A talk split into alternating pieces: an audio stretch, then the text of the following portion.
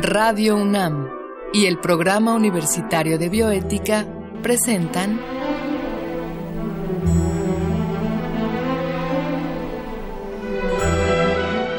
El Árbol de las Ideas.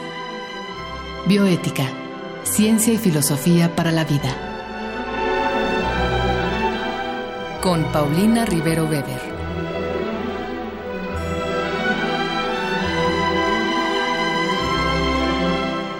Un saludo a todos los radioescuchas. Yo soy Paulina Rivero Weber, directora del Programa Universitario de Bioética. Y hoy hablaremos de transexualidad desde el punto de vista de la bioética. Y para ello contamos con una persona muy especial. Es la doctora Shivon Guerrero McManus. Y bueno, de manera previa, como siempre, vamos a escuchar una breve cápsula que Radio UNAM y el Programa Universitario de Bioética han preparado para ustedes. Si bien el pensamiento humano es inmenso y la imaginación, según nos dicen, no tiene límites, también es cierto que en aras de mantener una sensación de orden sobre el mundo que le rodea, el ser humano ha intentado clasificar toda su realidad en conceptos muy estrictos, incluso si estos deben excluir situaciones que resultan ajenas a sus definiciones. Por supuesto que existe un arriba y un abajo, así como antónimos más abstractos como la emoción y la razón. Pero esta polaridad encuentra una particular resistencia cuando hablamos de la sexualidad humana. Bajo el dominio de lo que ahora conocemos como binarismo de género, solo se concibe la existencia de dos géneros sexuales, y estos solo pueden determinarse por los genitales con los cuales se ha nacido, género masculino para los machos y género femenino para las hembras. Esta definición, supuestamente basada en la biología, no solo es imprecisa, también ha servido como un falso fundamento para jerarquizar al ser humano, donde todo lo masculino se considera superior a lo femenino. Lo que es más, el binarismo de género ha supuesto la excusa perfecta para realizar todo tipo de actos de discriminación, violencia y exclusión contra cualquier persona que no puede contenerse en sus definiciones. Y este es un sector poblacional nada pequeño. Este es el caso de la transexualidad, la cual engloba a las personas cuyo sexo biológico y genético no corresponde con el género que se les asignó al nacer es decir, que sus genitales y sus cromosomas no van de acuerdo al rol masculino o femenino asignados por la sociedad. Contrario a lo que algunos creen, esta no es precisamente una cuestión de elección, pues la mayoría de estas personas suelen presentar signos de malestar desde edades muy tempranas, producto de ser identificadas como parte de un género que saben que no es el suyo. De ahí que la elección más popular entre estas personas sea la de someterse a cirugías y tratamientos hormonales para ajustar su corporalidad a la identidad que sienten que les corresponde. Pero aunque es una opción general, no todos recurren a ella. Para comprender mejor estas situaciones es necesario conocer nuevos términos alejados de la polarización de los primeros. Uno de ellos es sexo biológico y el otro identidad de género, los cuales solían confundirse como una misma cosa. El sexo biológico tiene que ver con los genitales, mientras que la identidad de género es una vivencia subjetiva que depende de cada persona. Cuando el sexo biológico y la identidad de género coinciden en términos de lo que la sociedad ha clasificado como masculino y femenino, hablamos de una persona cisgénero. Pero cuando estos términos están en discordancia, se trata de una persona transexual. Una mujer que se somete a un tratamiento para reafirmar su identidad masculina es un hombre transexual y un hombre que hace lo mismo para reafirmar su identidad de género femenina es una mujer transexual. Al mismo tiempo, nada de esto debe confundirse con la orientación sexual, pues esta tiene que ver con la atracción erótico-afectiva de cada persona. Así que una persona transexual, contrario a lo que se cree, no es forzosamente homosexual, y debe considerarse esto a partir de la identidad de género. Una mujer transexual que se siente atraída hacia los hombres es heterosexual. Lo más curioso para quienes se resisten a entender estos conceptos es que no se está hablando de nada nuevo. Si bien los registros de estas situaciones no son tan claros, sí podemos rastrearlos desde el periodo clásico. Pero sobre lo que sí deberíamos llamar la atención es cómo en los siglos XIX y XX fue considerado una desviación, básicamente una enfermedad, lo cual es muy falso. Aunque se han planteado las teorías de que la transexualidad es una cuestión psicológica o de carácter biológico, la realidad es que no sabemos el por qué se da.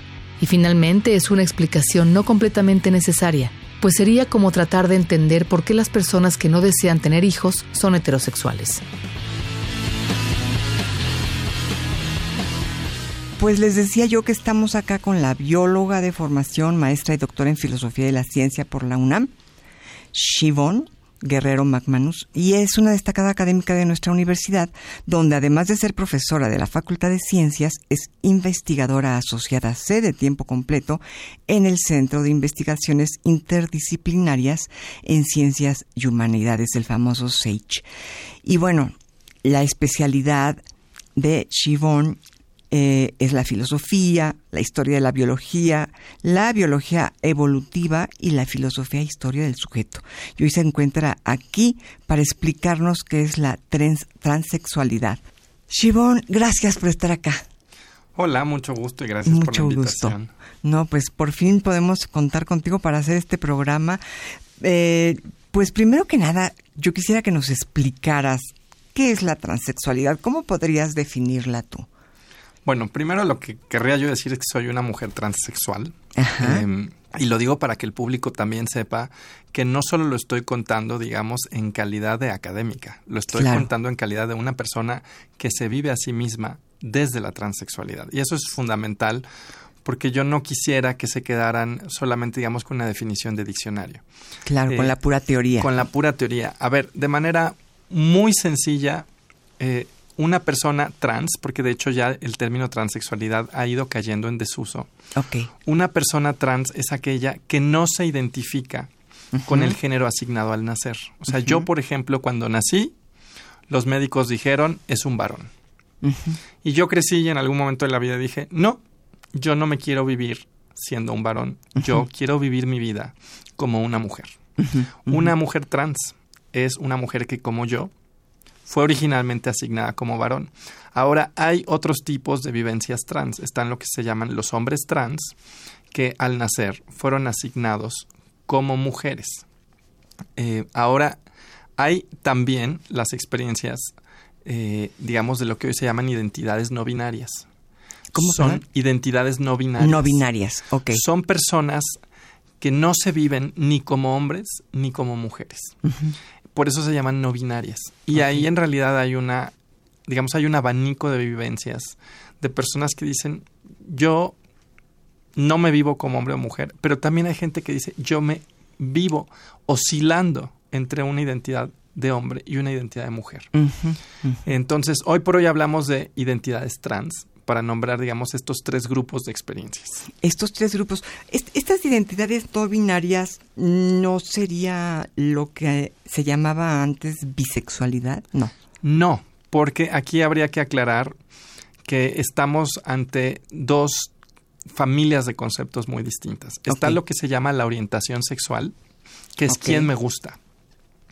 Cuando, por ejemplo, un hombre gusta de una mujer, es un hombre heterosexual. Esa es orientación sexual, es lo que se llama la elección de objeto de deseo, básicamente quien te gusta. Ahí puede ser homosexual si te gustan personas de tu mismo género, puede ser heterosexual si te gustan de otro género, puede ser bisexual si te gustan de dos o más géneros. Y aquí alguien puede decir, pero ¿cómo que dos o más géneros? A ver, como ya justo presenté a las personas no binarias, ya no son dos géneros. Pueden haber más. Entonces, hay personas que se dicen bisexuales, pero es que no es que solo les gusten hombres y mujeres, les pueden gustar hombres, mujeres y personas no binarias. Y aquí llegamos a la pregunta, bueno, ¿y quiénes son estas personas no binarias? Si la orientación sexual es quién te gusta, la identidad de género es cómo deseas vivirte. Las dos de alguna manera tendrían que ver con el deseo y el cuerpo, pero la orientación sexual es a quién deseo, mientras que la identidad de género es cómo deseo vivir, vivirme en mi cuerpo. Claro. Entonces las personas no binarias no son lo mismo que las personas bisexuales. Claro. Claro, sí, nos lo, lo has explicado con mucha claridad. Entonces, bueno, si al nacer te asignan o te reconocen como varón. Podríamos hablar de la mujer trans si al nacer te asignan como mujer y, no te sientes a gusto en este cuerpo, hablamos del hombre trans. Correcto. Estamos de acuerdo. Ok, hasta ahí vamos. Tú eh, al nacer se te asignó, se te reconoció, digamos, como varón. Sí. ¿No? Y a lo largo de tu vida sentiste esta incoherencia, digamos. Sí, eh, yo lo que diría, te, dos, te respondo, digamos, en dos momentos. El primero muy biográfico. Em, yo desde que era muy pequeña tenía como retazos de ideas, fantasías, de que yo quería crecer y tener un cuerpo de mujer. Em, incluso yo cuando jugaba en mi casa sola, jugaba a que tenía un cuerpo de mujer. Estamos hablando acá de identidad de género. De identidad de género. Y eso lo hacía muy chica. Em, incluso hacía algo que mucha gente se impresiona, pero que es lo que se llama montarse. Y es que yo agarraba cinta de esas con las que empacas las cajas y me escondía los genitales. Mucha gente se impresiona porque se persona de ser dolorosísimo. Sí, de hecho es doloroso. Pero era una vivencia que yo llegué a hacer. Era muy incómodo, así que no lo hice por mucho tiempo. Pero muchas mujeres trans sí lo hacen por mucho tiempo. Eh, y en efecto es parte, digamos, de esta manera de fantasear que vas a crecer a tener otro cuerpo. Pero yo de niña no tenía un nombre para esto. O sea, lo que tenía eran fantasías, tenía ideas. Y esto hay que decirlo, tiene que ver con el cuerpo, no con el rol de género. Y eso sí lo aclaro porque mucha gente cree que ser una persona trans es querer romper con un rol de género impuesto. Y no.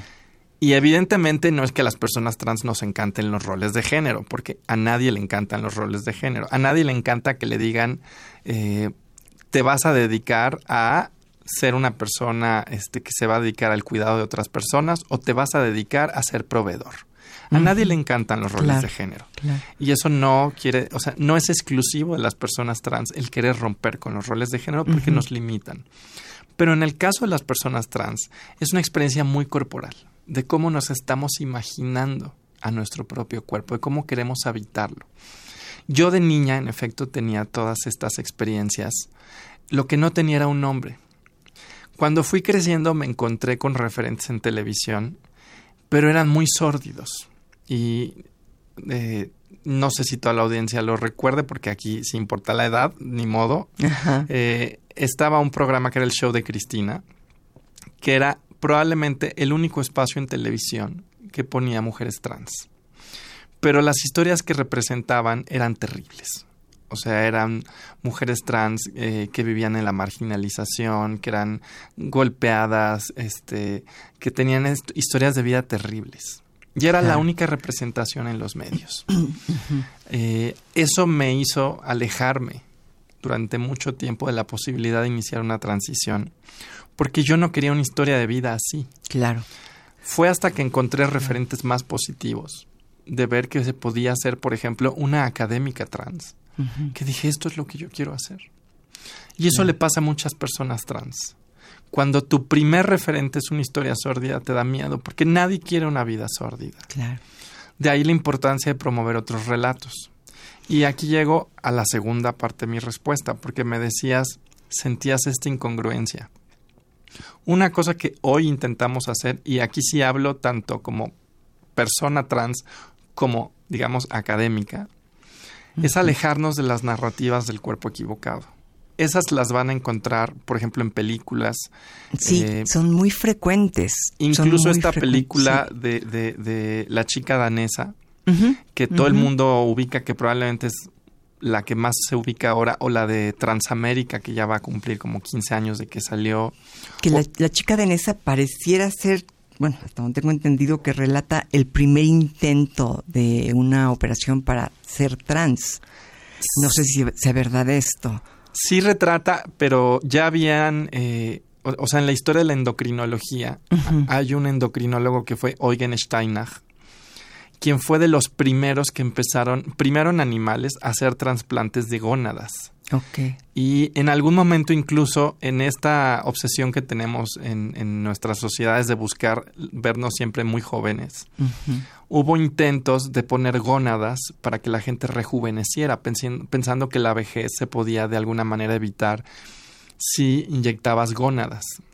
Entonces, la historia, digamos, de la implantación de tejidos eh, gonádicos en el cuerpo, sí precede a este caso. O sea, justo venían una serie de preguntas desde la historia de la endocrinología y en efecto en esta película de la chica danesa lo que estamos viendo es el intento incluso de hacer en algún punto un trasplante de una matriz, que por supuesto fue un desastre, como se ve en la propia película.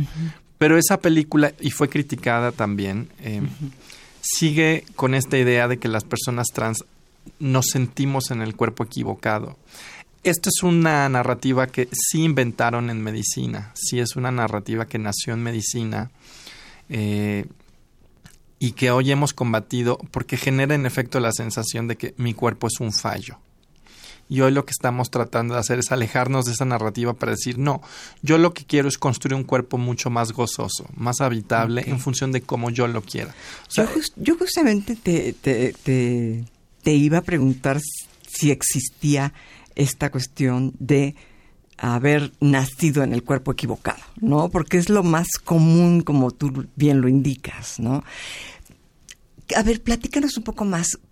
¿Por qué surge la necesidad de alejarse de ese discurso si de alguna manera tienes el cuerpo de un varón, pero todo tu ser te está indicando que tu forma de vida, la forma de vida que tú con la que te sientes a gusto, es la de una mujer? Bueno, aquí habría que justo hacer una historia de los términos. Yo decía al principio que hoy hablamos de trans y no de transexualidad. Eh, se han acuñado varias palabras. Eh, la primera, por supuesto, fue transexualidad, que se acuñó, de hecho, en el contexto médico, y eventualmente se acuñó una segunda palabra que es transgeneridad o transgénero, que acuñó una activista que se llamaba Virginia Prince. Y que justamente eh, buscaba ya desde el principio escapar de la, del imperativo de tener que intervenir sí o sí el cuerpo. Y con el tiempo ambos términos han dado lugar a este nuevo que es trans, que de hecho eh, engloba no nada más, digamos, a las personas transexuales, que normalmente una persona transexual es una persona que o bien toma hormonas o bien se ha, se ha sometido a alguna clase de intervención quirúrgica. Okay. Eh, esas dos cosas son, son mi caso, por ejemplo. Pero hay personas transgénero, y así se acuñó el término, que se viven dentro de un género sin necesidad de recurrir a tecnologías médicas. Y para no estarnos peleando por qué término usar, hemos terminado de hablar de identidades trans por razones tan básicas como que a la discriminación realmente no le importa si tomas o no tomas hormonas. Claro. Eso no le importa. Claro. claro. Para poner un ejemplo brutal, en un crimen de odio nadie te pregunta si eres transexual o eres transgénero. Entonces, para justamente crear una alianza, hoy hablamos de identidades trans. Ahora, para no perderme la pregunta, nos hemos alejado de la narrativa médica en general, porque la narrativa médica decía que esto era una enfermedad mental.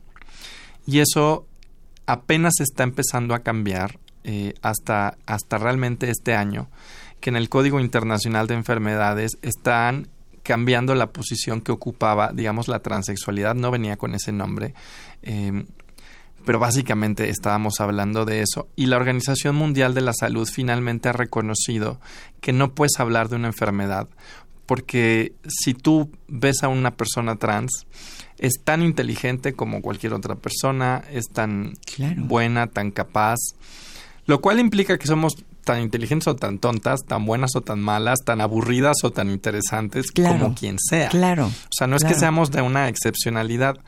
Y lo que se terminó viendo, y por ejemplo aquí en México el Instituto Nacional de Psiquiatría ha sido muy importante en eso, es que todos los problemas, por ejemplo, de falta de autoestima o depresión que tienen las personas trans vienen de la discriminación. Es decir, que no había ningún elemento para considerar que esto era una enfermedad mental, para considerar que esto era algo que había que curar. Eso implica alejarse, por tanto, de una narrativa médica que dice tú lo que necesitas es un diagnóstico para luego tener una cura. Claro. Y como el término transexualidad venía asociado a eso, lo que hemos buscado es alejarnos de esa narrativa para decir, a ver, lo que queremos las personas trans es simplemente acceder a nuestro derecho a construir la identidad que mejor nos, digamos, nos acomoda. Claro. Y también en ese sentido ha habido un desplazamiento de un discurso médico a un discurso de derechos humanos. Y esto es fundamental. Porque ahora lo que estamos haciendo es justo una narrativa mucho más afirmativa de que lo que hacemos es construir una identidad donde nos sentimos mucho más satisfechas, satisfechos, satisfeches eh, con la manera en la que habitamos el propio cuerpo. Y reconociendo que esta es una decisión que no tiene que tomar un médico después de darte un diagnóstico, sino que de alguna manera es una decisión que tomas porque dices, yo he llegado a construirme como sujeto de esta forma. Esta es la persona que yo soy. Claro. Ahora, si nos vamos a Platón, ¿no? Al, al, discurso, eh, a uno de los discursos que aparecen en el banquete, eh, pues las identidades no son binarias. Esto es, realmente en Grecia era muy diferente, ¿no? Em, no se hablaba de trans, pero no había este acartonamiento tan brutal, ¿no? ¿Tú, qué piensas? ¿Qué es lo que nos ha conducido a esto en pleno siglo XX cuando tenemos, por ejemplo, un, etólogo como Conrad Lorenz que ha mostrado tendencias radicalmente homosexuales en, en diferentes animales, en gansos, en, en, no recuerdo ahorita, vaya, pero en animales que están en libertad, ¿no? Porque también había esta tendencia a decir, sí, claro, el animal presenta conductas eh, llamaban desviadas, ¿no? las llamaban cuando está en cautiverio. No, ¿no? Ya ahora sabemos que esto existe en la naturaleza, en todos los animales, hasta en las moscas. Eh, entonces, ¿de dónde hemos sacado los seres humanos esta idea tan de, de un binarismo tan acartonado? ¿Tú, ¿Tú tienes alguna respuesta, alguna intuición?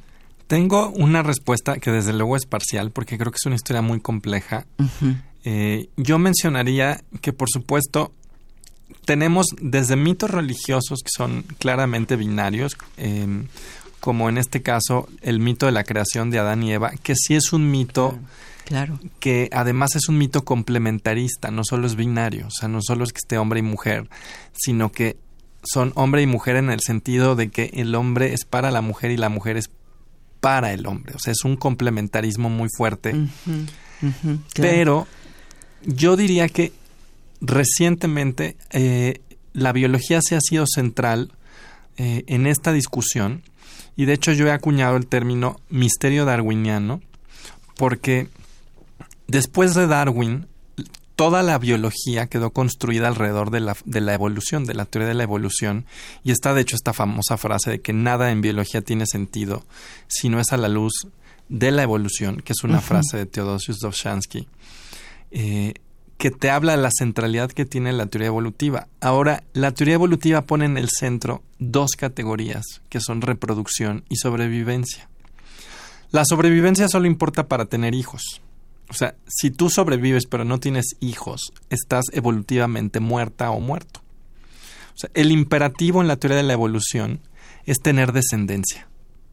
Y de hecho hay gente que dice que la teoría de Darwin es descendencia con modificación bajo el mecanismo de selección natural. Y aquí no nos vamos a poner a debatir si en efecto Darwin quería decir eso o no, porque eso sería otro programa. Pero en el centro del pensamiento evolutivo está la idea de la reproducción y la descendencia.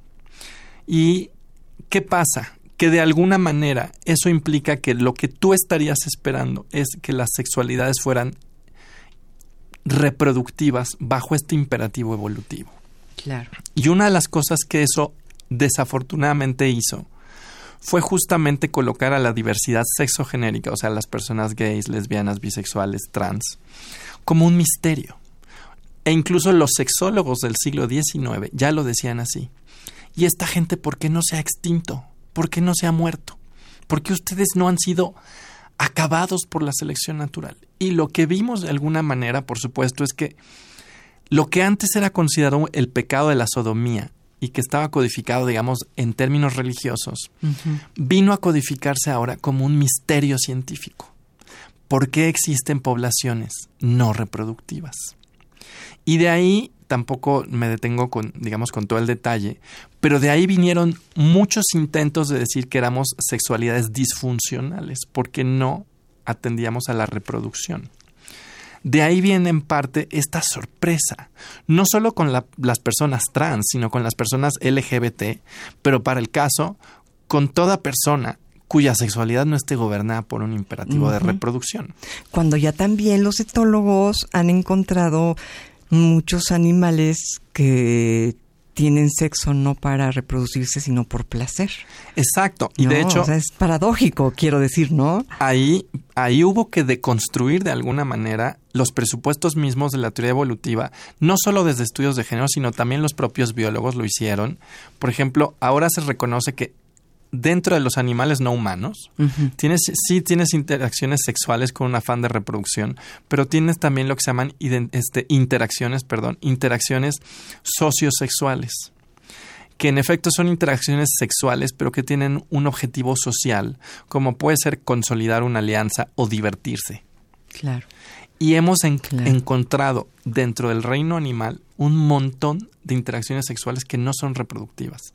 Y eso ha ayudado a ir echando abajo la idea de que toda sexualidad tiene que ser reproductiva. Giovanni, pues qué riqueza eh, conceptual la que nos has brindado. Sin lugar a dudas, cuando se junta el conocimiento teórico con la experiencia vivida, me imagino que también influye en que tengas esta claridad y en que nos puedas explicar las cosas con tanta, eh, con tanto rigor. Yo, Jovan, te invitaría a hacer una segunda parte del programa. ¿Qué te parece? Ay, me encantaría. Porque sí, apenas íbamos empezando y ya me dicen que tenemos que cerrar. Y creo que en particular en este tema es mucho lo que se puede ayudar a que radioescuchas que quizá están eh, sintiendo algo similar puedan eh, resolver su vida sin sufrimiento, ¿no? Ya bastante difícil es la vida para todavía agregarle más telarañas mentales, ¿no? Entonces, este, pues formalmente te invito, quedas invitada a una segunda parte, si tú lo aceptas, bueno, será maravilloso. Y este, pues muchas gracias a los radioescuchas por, por, por haber estado pendientes de esta transmisión. Yo le doy las gracias a Marco Lubián, como siempre, y en controles técnicos a Susana Trejo. Escuchamos la voz de Gisela Ramírez en la cápsula cuyo guion contó con la adaptación de Mario Conde al texto original de Diego Dionisio Hernández y se despide de ustedes su servidora Paulina Rivero Weber.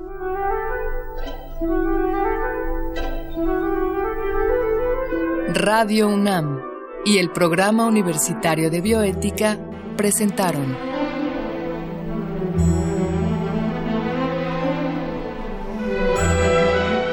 El Árbol de las Ideas. Bioética, Ciencia y Filosofía para la Vida. Con Paulina Rivero Weber.